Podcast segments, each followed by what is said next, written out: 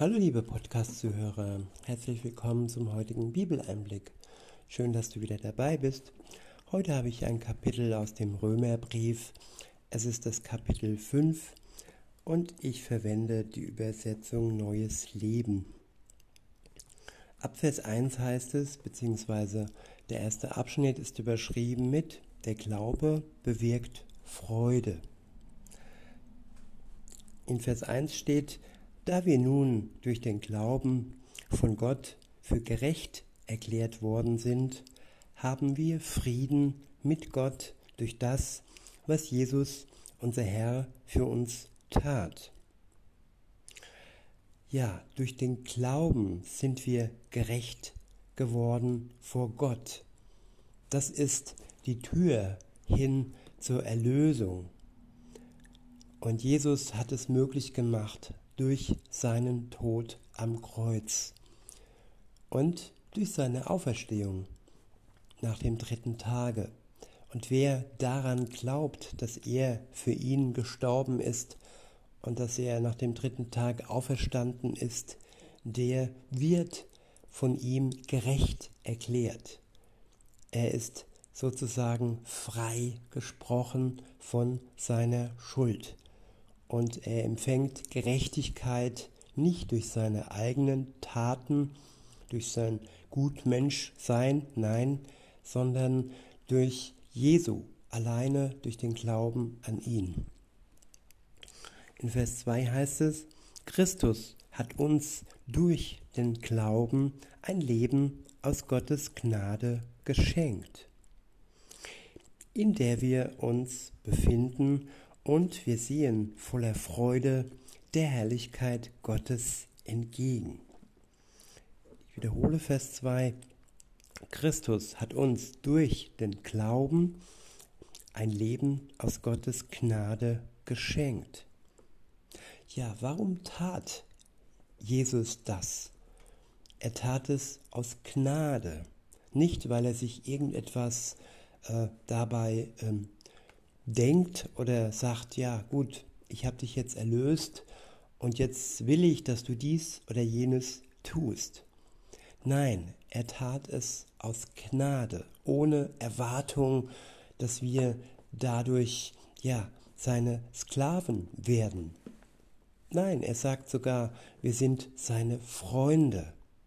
Eine gleichberechtigte Beziehung von du zu du, nicht von unten nach oben, sondern ja, eine Liebesbeziehung gehen wir ein und erhalten das Geschenk der Erlösung aus reiner Gnade heraus.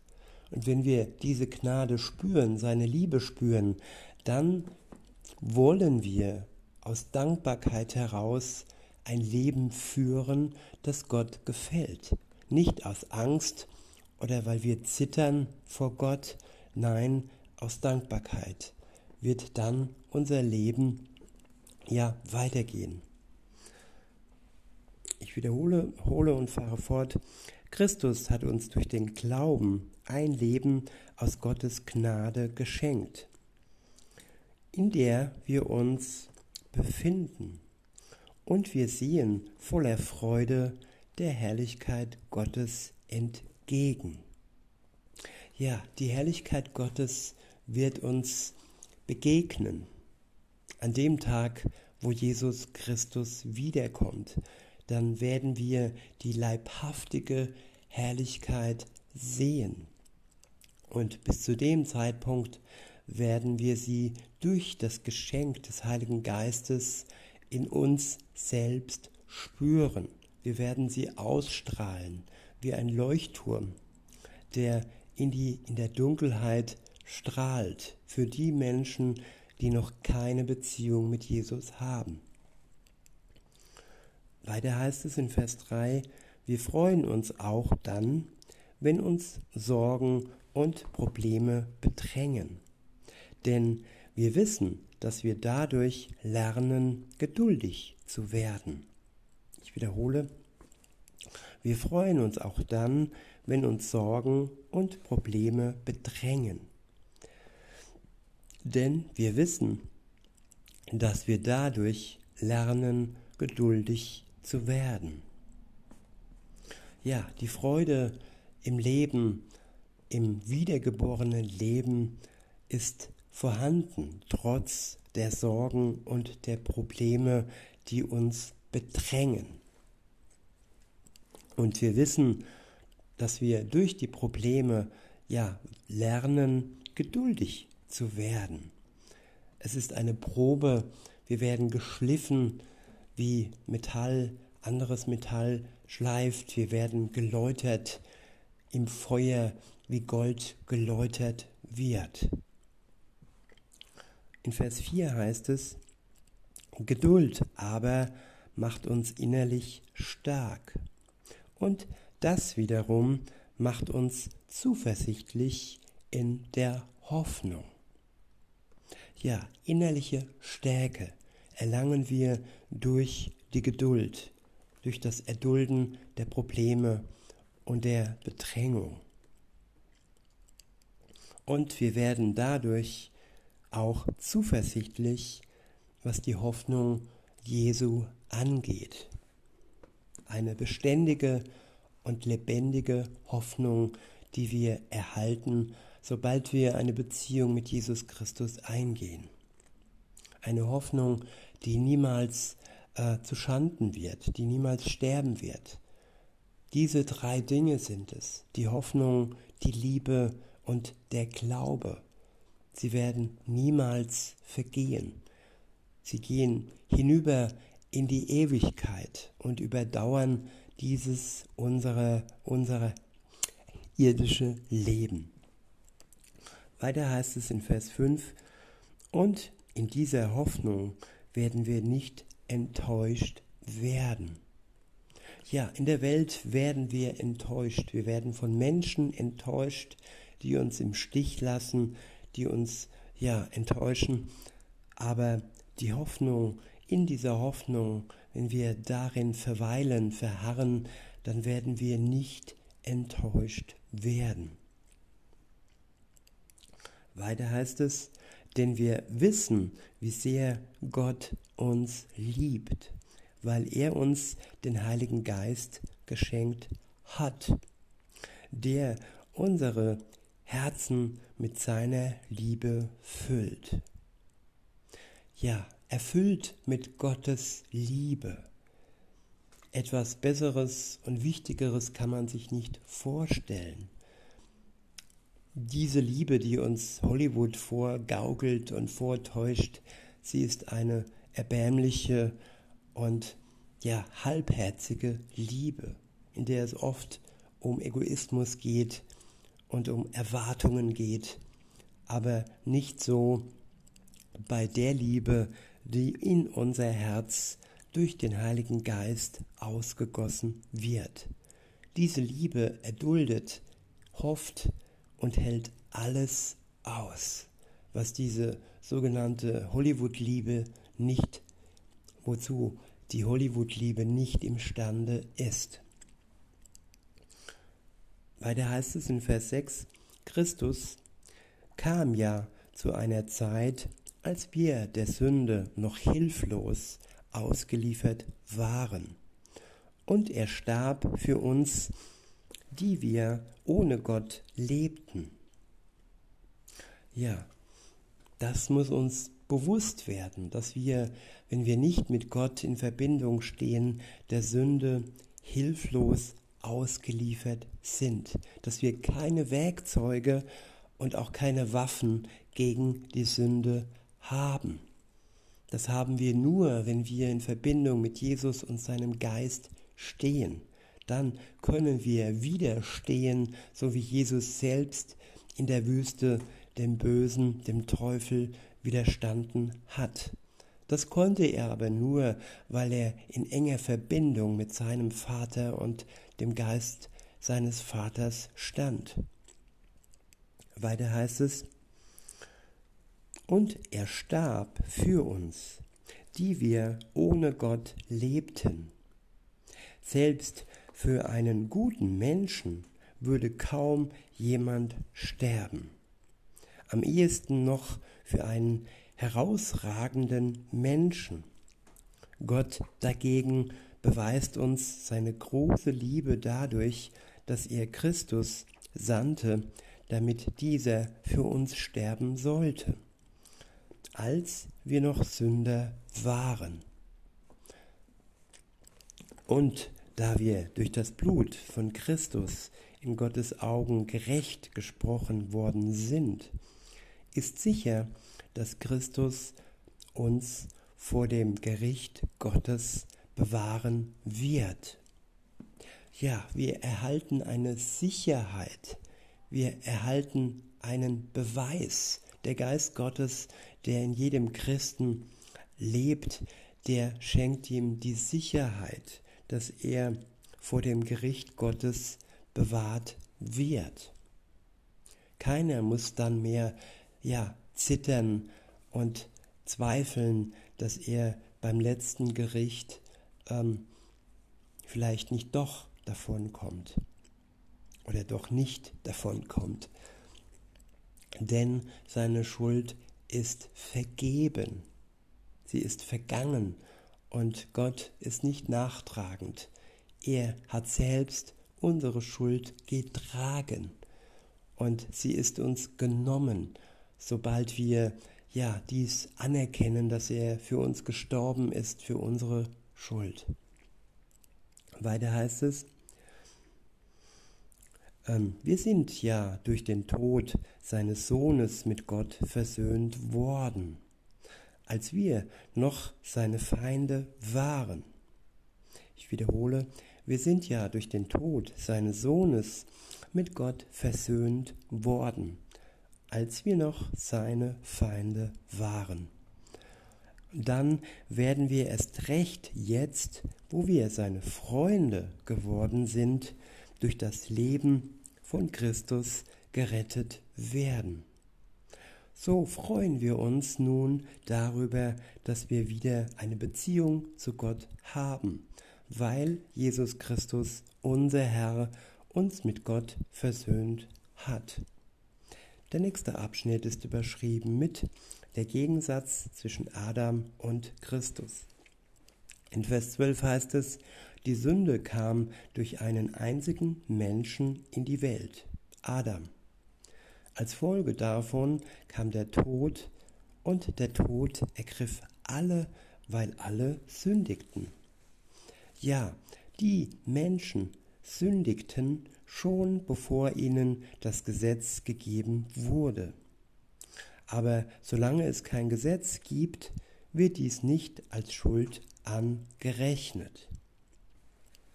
Und doch herrscht der Tod über alle Menschen von Adam bis Mose, auch wenn sie kein ausdrückliches Verbot Gottes missachteten, wie Adam es tat, der auf Christus hinweist, der noch kommen sollte. Und was für ein Unterschied zwischen der Sünde und Gottes überwältigendem Geschenk der, Gef der Vergebung wiederhole Vers 15, und was für ein Unterschied zwischen der Sünde und Gottes überwältigendem Geschenk der Vergebung. Ja, überwältigendes Geschenk der Vergebung, stärker und mächtiger als die Sünde. Diese überwältigende, die Sünde überwältigende Vergebung bedeckt die Sünde und nimmt ihr ja die Luft zum Atmen. Sie tötet die Sünde am Kreuz und geht hinein in den Tod, mit in den Tod Jesu. Weiter heißt es, denn wenn der eine Mensch Adam durch seine Sünde vielen den Tod brachte, um viel größer um wie viel größer ist dann das Geschenk Gottes, seine Vergebung, dass der andere Mensch, Jesus Christus, so vielen brachte. Ja, er brachte es denen, die an ihn glauben. Er brachte es für alle Menschen, aber die Wirkung entfaltet sich nur dann, wenn ich im Glauben anerkenne, dass er für mich persönlich gestorben ist, zur Vergebung meiner persönlichen Schuld. Weiter heißt es, und dieses Geschenk Gottes hat völlig andere Folgen als die Sünde jenes einen. Den, denn während die Sünde des einen zur tödlichen Verdammnis führte, werden viele trotz ihrer Sünden von Gott unverdient gerecht gesprochen. Durch die Sünde des einen Menschen gerieten wir unter die Herrschaft des Todes. Doch durch den anderen Menschen, Jesus Christus, werden alle, die Gottes Gnade und das Geschenk der Gerechtigkeit annehmen, über Sünde und Tod siegen und leben. Ich wiederhole Vers 17. Durch die Sünde des einen Menschen gerieten wir unter die Herrschaft des Todes. Ja, viele Ungläubige, die nicht mit Jesus in Verbindung stehen, denken, sie wären frei von Gesetzen, die sogenannte Anarchie, aber in Wirklichkeit sind sie nicht frei, sind sie nicht frei, sondern sie stehen unter der Herrschaft des Todes. Denn der Tod wird sie sicher ereilen, so wie auch jeden anderen, so wie auch jeden Christen. Aber die Macht des Todes ist für die einen, nämlich für die Christen, aufgehoben. Der Tod wird zur Brücke ins ewige Leben. Aber für die, die nicht mit Jesus in Verbindung stehen, wird der Tod zur Brücke in die ewige Verdammnis. Und dieses Gefühl, verdammt zu sein, dieses Gefühl, man könnte auch sagen, verlassen, von Gott verlassen zu sein, dieses Gefühl hat Jesus am Kreuz empfunden, stellvertretend für alle, die es ja empfunden hätten müssen. Er schrie nämlich aus am Kreuz kurz vor seinem Tod, Mein Gott, mein Gott, warum hast du mich verlassen?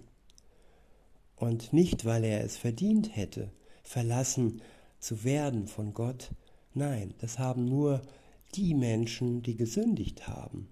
Sie haben es verdient, ewig verdammt und verlassen zu sein. Und aus der Gnade heraus ist dieses ewige, diese ewige Verdammnis ähm, ja, getilgt und mit ans Kreuz genommen. Für die, die daran glauben und das Geschenk Gottes annehmen. Weiter heißt es in Vers 18, lese ich mal weiter. Ja, die Sünde Adams brachte Verdammnis über alle Menschen. Aber die Tat von Christus, sein erlösendes Handeln, macht alle Menschen in Gottes Augen gerecht und schenkt ihnen Leben. Weil ein Mensch Gott ungehorsam, Gott ungehorsam war, wurden viele Menschen zu Sündern. Doch weil ein anderer Mensch, nämlich Jesus, Gott gehorchte, werden viele Menschen in Gottes Augen gerechtfertigt. Das Gesetz aber wurde gegeben, damit alle Menschen erkennen konnten, wie sündig sie waren. Ja, keine Verurteilung ohne Gesetz. So ist es auch in der Welt. Wir stehen vor einem weltlichen Richter aufgrund der ja, Missetaten, die wir begehen und aufgrund der Gesetzeslage. Und dies beides ja schließt sich nicht aus. Es ist wichtig, dass es Gesetze gibt, die rote Ampel, die uns zum Stoppen bringt, oder du sollst nicht töten, welches übernommen wurde ins äh, weltliche Gesetzbuch und ja, du sollst nicht morden. All dies ist wichtig und richtig, damit ein geordnetes Leben ja passiert. Klar, nicht alle Richter sind gerecht. Es gibt nur einen wirklichen, hundertprozentigen gerechten Richter, das ist Jesus Christus. Der wird alles Ungerechte, was in dieser Welt passiert, am Ende richten. Vers 20 heißt es, das Gesetz aber wurde gegeben, damit alle Menschen erkennen konnten, wie sündig sie waren. Doch als das Ausmaß der Sünde unter den Menschen immer größer wurde, ist Gottes wunderbare Gnade noch grenzenloser geworden. Ja, die Gnade Gottes wird da immer breiter und größer, wo die Sünde größer und breiter wird. Die Gnade Gottes hat immer einen unbegreiflichen Vorsprung, sodass die Sünde niemals Überhand gewinnt. Am Ende wird es für die, die gesündigt haben, ja, keinen Aus, keine auswegslose Situation geben, da die Gnade größer ist als die Schuld, die sie begangen haben. In Vers 21 heißt es, so wie die Sünde also über alle Menschen herrschte und ihnen den Tod brachte, so herrscht jetzt Gottes wunderbare Gnade. Durch sie werden wir vor Gott gerecht gesprochen und gewinnen durch Jesus Christus, unseren Herrn, das ewige Leben. Ja, Gott sei Dank gibt es seine Gnade. In diesem Sinne wünsche ich euch noch einen schönen Tag und sag bis denne.